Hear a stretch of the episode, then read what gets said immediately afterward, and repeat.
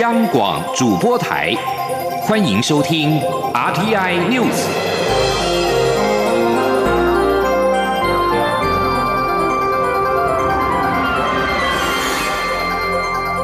听众朋友您好，欢迎收听这节央广主播台提供给您的 RTI News，我是张顺祥。美国总统川普二十二号说，在他劝说中国国家主席习近平延缓。派军镇压香港反送中运动下，香港才不致遭到摧毁。面对国会将香港人权法案送交总统签署之际，他对签署或否决含糊其辞。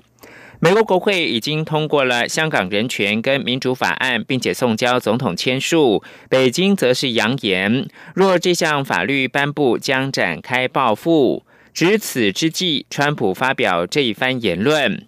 川普接受福斯新闻频道访问时说：“如果不是因为我的关系，香港已经在十四分钟内被消灭了。”当被问到是否将否决这项国会压倒性通过的法案时，川普含糊其辞。川普承认，这个一九九七年回归中国的前英国殖民地的紧张局势，并将这个棘手问题与中国达成贸易协议绑在一起。他表示，美中贸易谈判代表可能非常接近达成协议。习近平二十二号在北京与前美国国务卿季辛吉、前财长鲍尔森。前澳洲总理陆克文等人会面的时候表示，中国希望在公平平等基础上面与美国达成第一阶段的贸易协议，但若有必要反击的时候，中国也不怕打。继续把新闻焦点回到台湾的二零二零总统大选，蔡英文总统二十二号晚上在台东再提育儿津贴。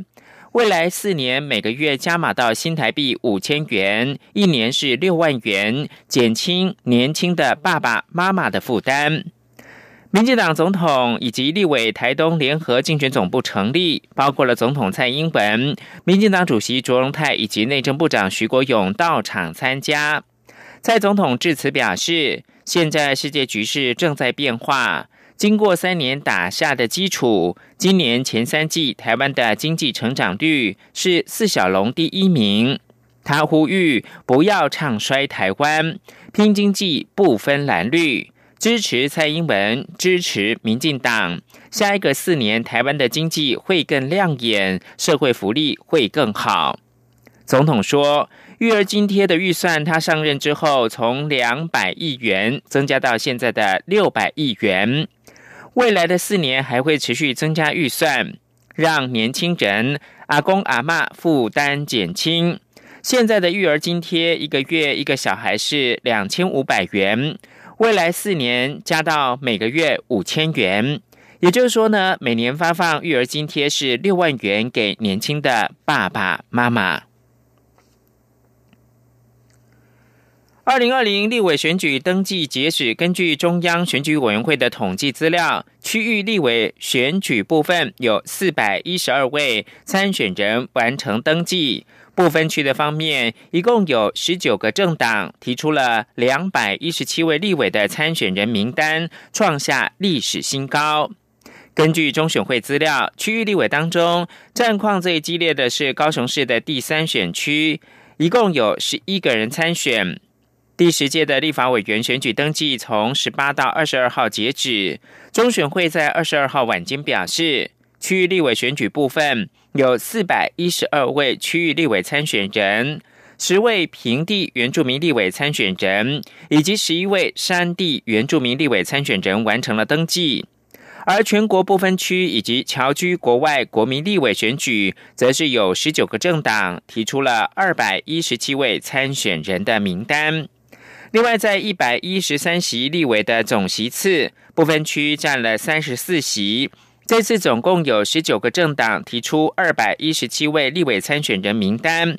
包括了国民党提三十一位不分区，民进党三十三席，时代力量十一席，台湾民众党二十八席，亲民党二十二席，新党十席，一边一国六席。台湾维新是六席，绿党五席，台湾激进六席，台湾团结联盟七席，以及喜乐岛联盟六席等。中选会表示，将在十二月十三号前审定立法委员选举参选人的名单，并且通知抽签。针对不分区立委提名的名单，亲民党主席宋楚瑜在二十二号表示，民进党跟国民党的名单其实是在帮助亲民党。记者王兆坤的报道：民进党与国民党的不分区立委提名名单引发热议。宋楚瑜认为，这两党的名单是在帮助亲民党。他说：“事实上，其他两党的名单都是在帮我们忙，在一起，让台湾人能够了解，要选真正对于台湾自由民主价值有坚持，而且最重要的，那就是不要忘了，台湾人民绝对不会放弃自由民主的制度。”而且呢，很坚持要有尊严的活下去。遭国民党开除的李正浩代表亲民党投入区域立委选举，对于这种改披橘袍参选的举动，宋楚瑜说：“我原来也是国民党的，我现在出来参选，不是要给国民党颜色瞧瞧吧？且亲民党里不少人来自各党各派，也就是台湾的乡亲，大家团结起来，组成我们自由民主的联军。”媒体询问台商回台相关话题，宋楚瑜仅表示：“既然两岸都是一家人、一家亲的话，为什么要见外？因此，大陆企业享受的所有公平待遇，台商应一律比照。其次，台商也算外商，所以新加坡、日本等外商得到的优惠，也应给予台商。”最后，他认为，对于台商在大陆改革开放初期产生的不公平或争议问题，大陆当局应给予平反，这样才能让两岸经贸好好的合流。宋楚瑜还引用亲民党英文缩写 PFP 来形容两岸关系，意思是指 peace、fraternity、prosperity。他将这三个字翻译为和平、相互友爱以及繁荣。中央广播电台记者王兆坤台北采访报道：红海集团创办人郭台铭表示，透过共同友人安排，他确实曾经跟中国国民党主席吴敦义见过面，谈的是立法委员辅选事宜。这论节目内容经过刻意媒体操作，时间跟内容不对，他不予评论。郭台铭二十二号晚上陪无党籍新北市立委第十选区的参选人李静颖在土城扫街。郭台铭表示，希望推动工程师有其屋与智能社区等理想，打造土城跟三峡地区是高科技城，如同美国的戏谷，需要国会议员一起来努力。接受媒体联访的时候，记者询问关于政论节目谈话内容，提到国民党主席吴敦义在十一月初跟郭台铭见面，甚至提到党主席选举的事项。郭台铭说。他承认，确实曾在共同友人安排之下跟吴敦义见面，但外界说的说法完全是子虚乌有。报道见面的时间、谈话内容不对，因此不评论。台商回流议题引发议论，行政院发言人古拉斯尤达卡在。跟行政院的政务委员龚明鑫向外界再次说明台商回台投资的情况。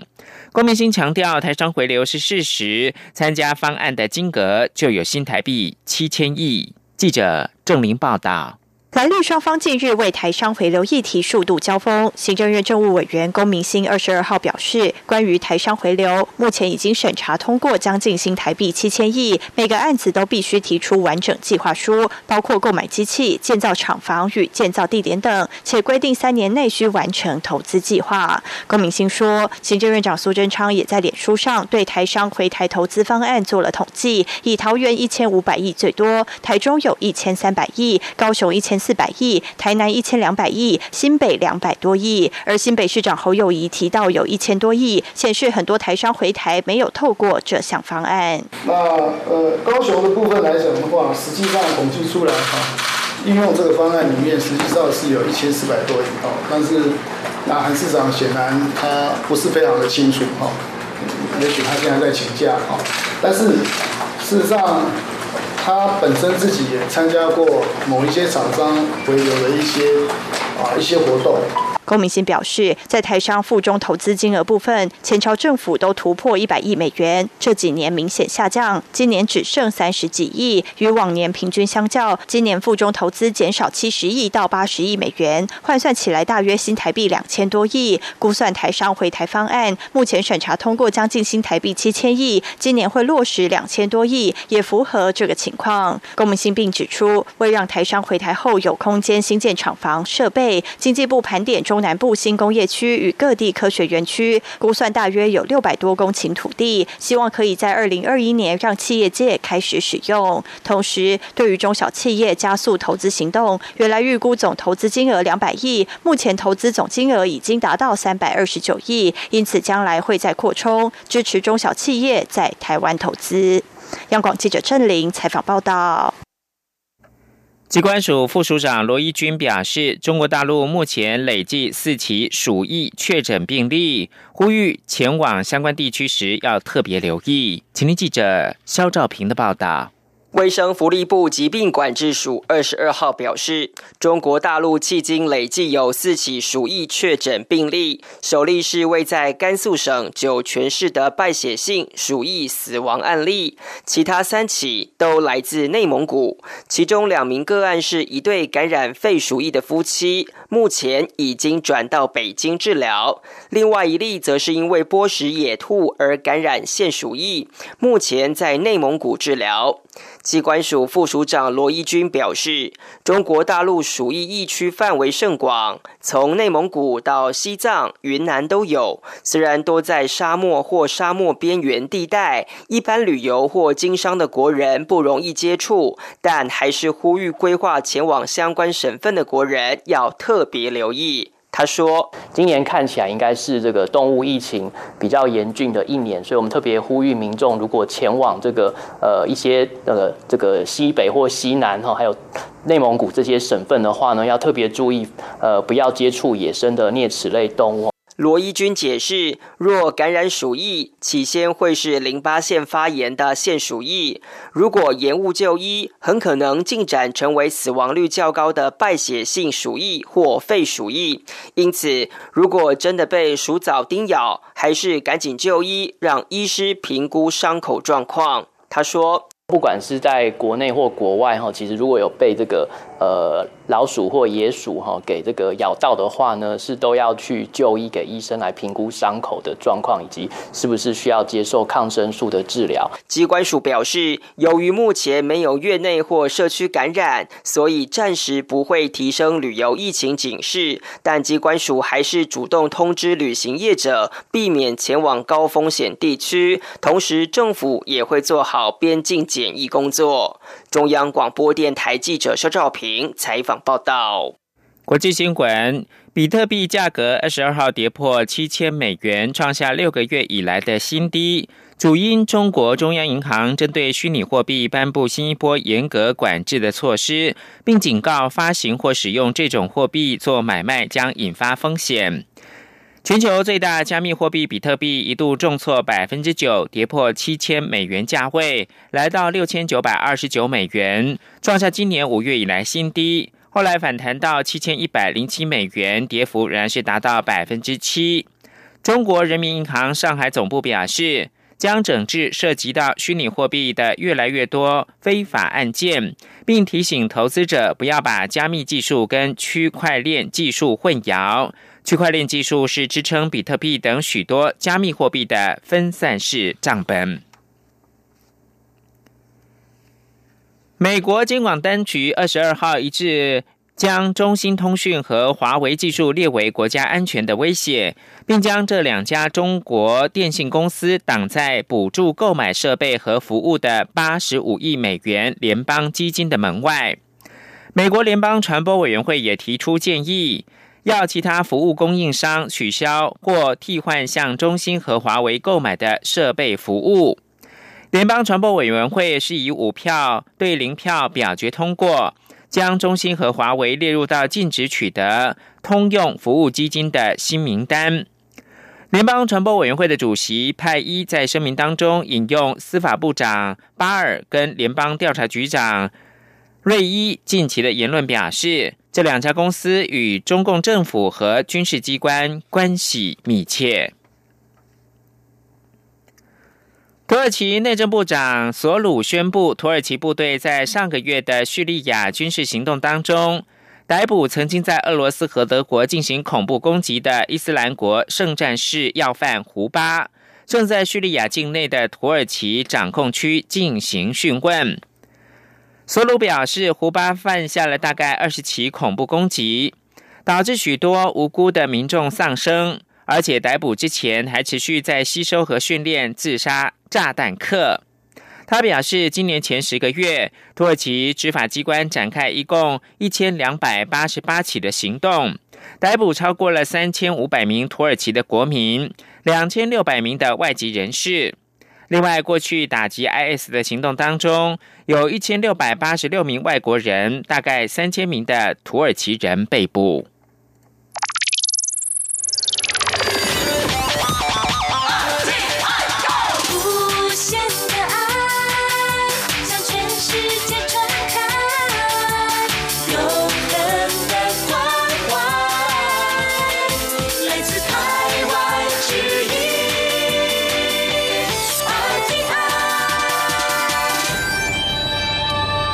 现在是台湾时间清晨的六点四十六分，又过了三十五秒。我是张顺祥，继续提供新闻。对于核废料储存厂设在兰屿，经济部宣布给予达悟族人新台币二十五点五亿元的回溯补偿金。蔡英文总统也亲自到台东听取了兰屿补偿要点。记者刘玉秋的采访报道。核废料来屿储存厂设置真相报告指出，当初决策过程达悟族人并不知情。经济部二十二号在台东举办核废料来屿储存厂使用原住民保留地损失补偿要点发布会，宣布给予达悟族人二十五点五亿元的回溯补偿金，成立基金会管理。蔡英文总统也亲赴台东听取报告。蔡总统表示，调查报告终于出炉，证据显示当初达悟族人并不知。到要设立核废料储存厂，也没有表示同意。这段报告在总统府原转会有向所有委员提出报告，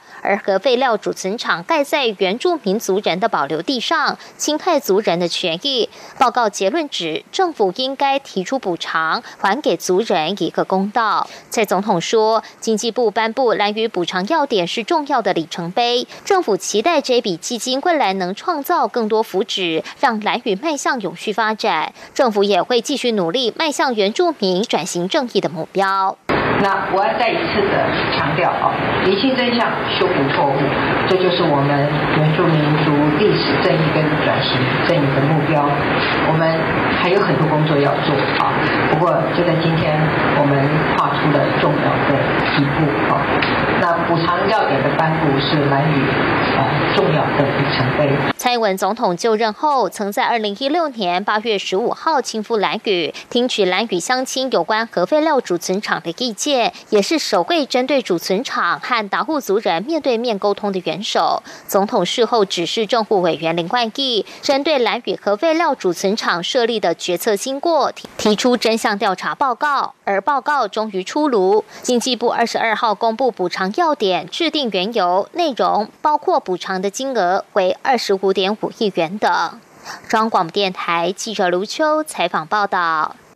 为扩大让民众体验行动支付的便利性，经济部中小企业处一连三天在台北车站举办了成果展。国发会主委陈美玲表示，行动支付金额逐年成长，年底有机会突破一千亿大关。记者杨仁祥、杨文军的报道。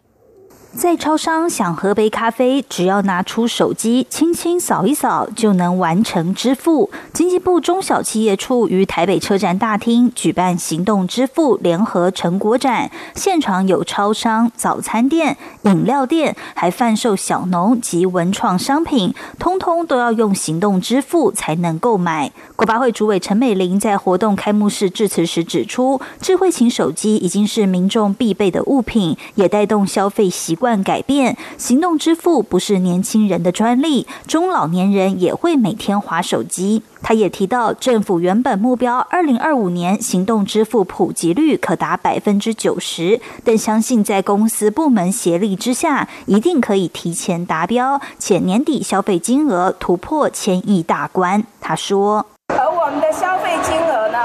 在二零一六年的时候，用手机大概只有一百多亿，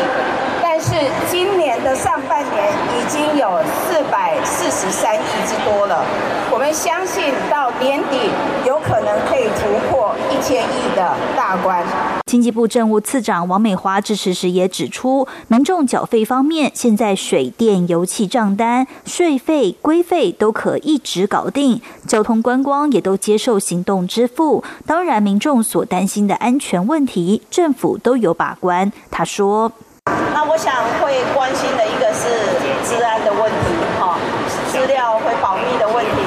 这个部分呢，在这个我们跨部会整合里面，对把这样的行动支付的治安做到好，这个已经是没有问题的哈。行动支付联合成果展将一连三天于台北车站大厅展出，让民众有感体验行动生活。在全台七千五百个据点，也将推出为期一个月的高额行动支付消费优惠。中央广播电台记者杨仁祥、杨文君在台北的采访报道。美中贸易谈判呈现混沌不明，投资人在转为保守，使得台北股市这个星期呈现的是先盛后衰，外资也结束连五个交易日卖超。台北股市在二十二号狭幅震荡之后，尾盘翻红，收小涨八点，周线则是上涨四十一点，涨幅百分之零点三六。在汇市的部分，新台币对美元汇价这个星期变化不大。二十二号是收在三十点五一七元，本周升值了二点一分，升幅只有百分之零点零六。继续关注的是影剧焦点，金马奖五十六，在影后的部分呢是李心洁跟杨艳艳呼声最高。记者江昭伦的专题报道。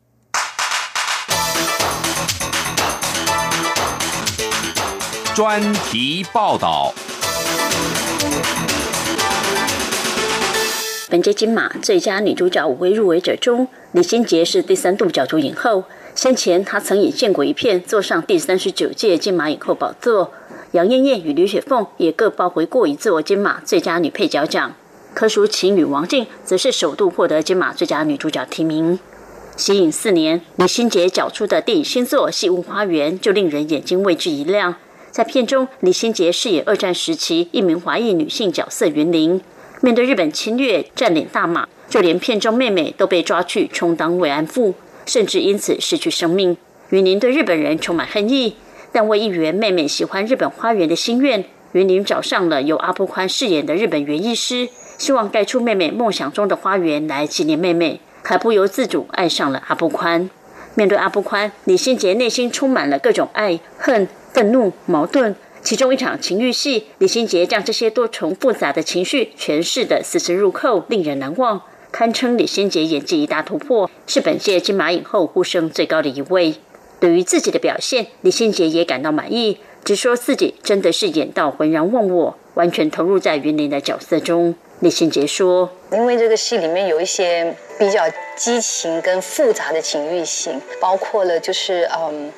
这个云林这个角色，他他的恨，他的愤怒，可是他又爱上一个他觉得不该爱上的人，他没有办法控制自己，然后又很执着，就是各种复杂的情绪要在要在那场戏里面去交代。这场戏我觉得真的很难。丰厚呼声不遑多让的，则是在新加坡导演陈哲艺新片《热带雨》中有精湛表现的马来西亚女星杨艳艳。杨艳艳过去一直给人比较外放、刚毅的印象，演出的角色也大多如此。但在《热带雨》中，杨艳艳饰演一名四十多岁的新加坡华文老师阿玲，个性沉默却坚韧。无论是面对婚姻、家庭、事业上的危机，以及一场师生情欲戏，杨艳艳拿捏都相当精准、细腻且传神。很多时候，单是靠眼神表情就道出内心情绪，表现极为精彩，几乎完美。加上整部片子几乎每个场景都有杨艳艳出现，角色之重，挑战大，但也给了杨艳艳充分发挥的空间。就连杨艳艳自己都认为《热带雨》是她从影以来的代表作。杨艳艳说：“那阿玲是非常迂回的，就就是那个迂回，其实是真的挺难搞。我觉得在拍摄的时候，我基本上是杨艳是不可以存在的，那是不能存在，那是多么多么辛苦的一件事情。我觉得，呃，不管是在走路、呼吸、吃饭。”呃，那个那那那种时间，我都得要是阿玲。嗯，对，所以所以对我来说是一个超级大的挑战。吕雪凤今年凭张作骥新片《那个我最亲爱的陌生人》问鼎金马影后宝座。在片中，吕雪凤的老公得了失智症，女儿坐了六年牢关出来，家庭成员中彼此之间似乎都变成最亲爱的陌生人，既疏离又靠近。面对相伴三十年的另一半，李雪凤到头来却发现，即使忘记很多事，但在老公内心潜意识里，同志之爱似乎才是生命中最难割舍的一部分，也激怒她情绪一触即发。一场在菜市场六分钟的彪骂独角戏，李雪凤只靠着导演给的几句重点台词自行发挥，就将内心隐忍多时的委屈大声宣泄出来，令人拍案叫绝。若是吕雪凤最后真的如愿摘下金马最佳女主角，这一幕戏肯定是关键。做生做死做无做尾，几多气势，规家伙讲啊嚼嚼嚼，辛苦三十几年了，白了工啊！吕雪凤也不会演，她真的很希望可以荣登金马影后，也很紧张，但一切都得看评审的口味。金钟得奖常客柯淑琴今年首度与电影作品《阳光普照》角逐金马影后，在《阳光普照》里，柯淑琴与陈以文饰演一对貌合神离的怨偶，有一个坐过牢出狱的小儿子。和一个看似阳光、成绩优异的大儿子柯淑琴，在崩解的家庭关系中扮演一个联系者的角色。所有人都透过他表达内心的话和情绪。柯淑琴的诠释并不张扬，而是以一种内敛的方式将情绪隐藏在其中，确保为人母、为人妻在家庭中面对一切事件的心情纠结，让观众感同身受，演技突出。不过，相较于李心洁、杨艳艳，柯淑琴在《阳光普照》中，因为角色设定相对发挥空间较少，还有李雪凤如此强劲的对手，要想在死亡之组中脱颖而出，坐上金马影后宝座，挑战相当高。凭《返校》获得本届金马最佳女主角提名的王静，被誉为天才型演员。在《返校》中，王静饰演在白色恐怖时期因为爱情的嫉妒而成为告密者的年轻女学生方瑞欣。王静将天使与魔鬼的两种神秘气质融合得恰如其分。不过，不论从整体剧情、角色铺陈，王静的演技并没有办法像其他几位入围者有那样多层次的表现，陪榜几率很高。但对年仅二十一岁的王静而言，返校票房大卖，已经成功让她一跃成为新生代受瞩目的演员，未来星途无可限量。中国电台记者张昭伦台北生活报道。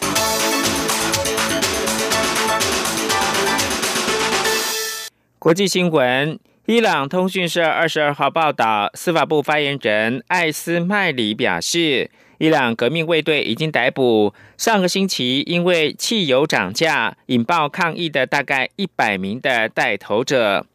艾斯麦里表示，近期不安局势当中，有一百名的领袖、带头者和主要人物已经证实身份，并在全国不同地点遭到伊朗革命卫队逮捕。而伊朗当局则表示，一千名左右示威者已经遭到逮捕。根据伊朗司法部所属的《米山报》，艾斯麦里表示，众多参与抗议但是没有造成毁损或者是放火的抗议群众已经被释放。伊朗国营电视台报道，伊朗革命卫队表示，全国各地已经恢复了平静。国际特色组织表示，超过一百名的抗议者被安全部队击毙。不过，这项数据遭到政府否认，说只是臆测。以上新闻由张顺祥编辑播报。